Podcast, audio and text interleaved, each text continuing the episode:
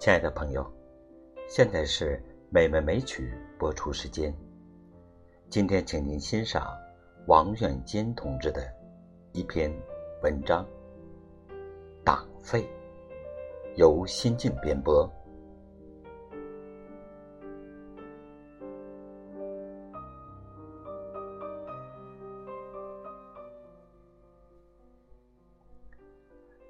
一九三四年。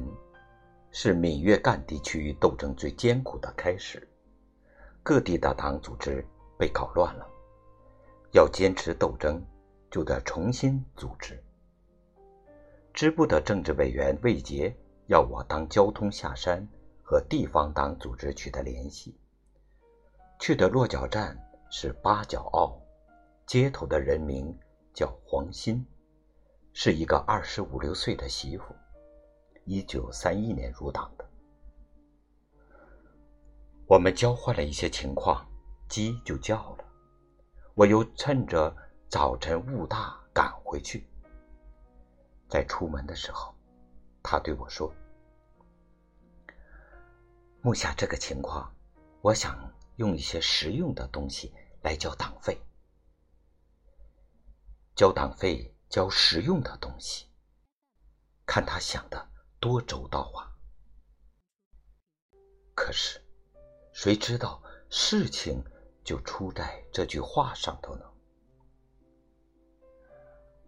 过了半个多月，我又带着新的指示来到八角坳，到了黄鑫的门口，我顺着墙缝朝里边瞅了瞅，灯影里他正忙着呢，地上摆着好几堆腌好的咸菜。他一边整理着，一边哄孩子不要去动。孩子比他妈瘦的还厉害，细长的脖子挑着瘦脑袋，大概也是轻易不戒油盐。两个大眼睛咕噜咕噜地瞪着那一堆堆的咸菜，馋得不住地扎嘴巴。他不肯听妈妈的哄劝。又爬到那个空空的破坛子口上，把干瘦的小手伸进坛子里去，用指头蘸点盐水，填到口里吮着。最后，忍不住竟伸手抓了一根烟豆角，就往嘴里填。他妈一扭头看见了，瞅了瞅孩子，又瞅了瞅箩筐里的菜，忙伸手把那根菜。拿过来，孩子哇的一声哭了。看到这情景，我只觉得鼻子尖一酸一酸的，就敲了门进去。一进门我就说：“阿嫂，别去了，孩子。”他见我来了，长抽了一口气说：“老程啊，这是我们几个党员。”凑合着腌了点咸菜，想交给党算着党费，兴许能给山上的同志们解决点困难呢。正说着呢，门外一阵慌乱的脚步声，一个妇女气喘吁吁的闯进来，有，有有人走漏了消息，现在白鬼来收人了。我一听有情况。忙说：“我走。”黄鑫一把拉住我，就说：“人家来收人，还不围个风雨不透？为了党，你得活着。”他指了指阁楼上说：“快上去躲起来，不管出了什么事，也不要动，一切由我应付。”这时，街上乱成了一团，吆喝声。脚步声越来越近了。我上了阁楼，他朝着我说：“程同志，万一我有个什么好歹，八角坳的党组织还在，反夺田已经布置好了，我们能搞起来。”他指了指那筐咸菜，又说：“你可要想着把这些菜带上山去，这是我们交的党费。”还有我的党证，也一起带去。话刚完，四五个白鬼子闯了进来，一脚把箩筐踢翻，用赤刀剥着咸菜。这咸菜是哪里来的？自己的，自己的，干嘛有这么多的颜色啊？还不是凑了往山上送的？那家伙打量了一下屋子，命令其他白鬼子说：“给我翻！”就这么一间房子，要翻，还不翻到阁楼上来？这时。只听黄鑫大声喊道：“知道了还问什么？”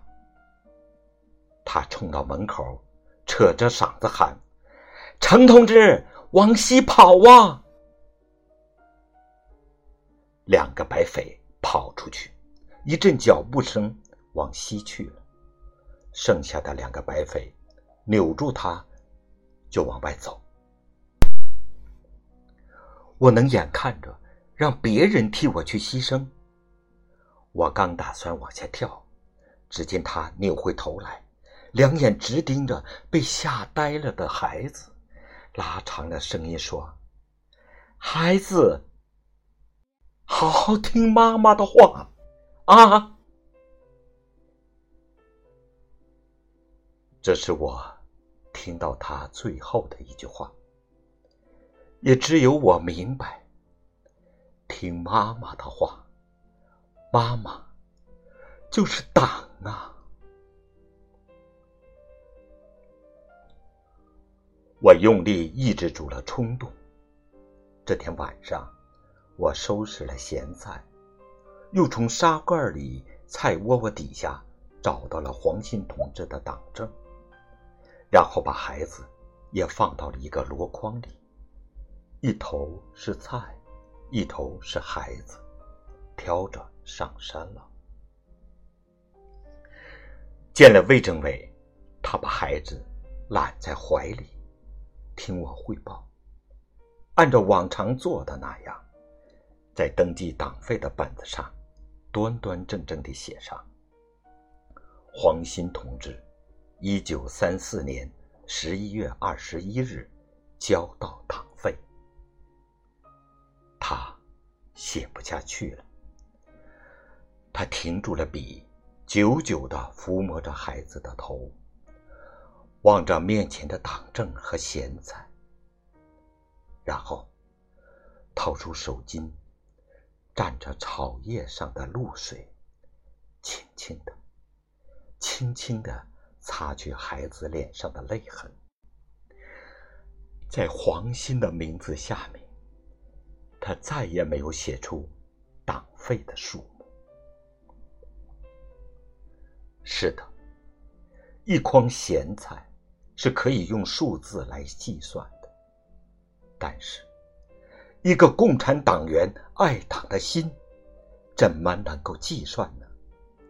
一个党员献身的精神，又怎么能够计算呢？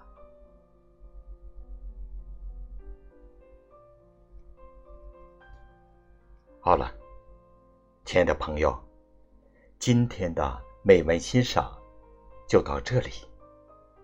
主播心静在北京，祝您晚安，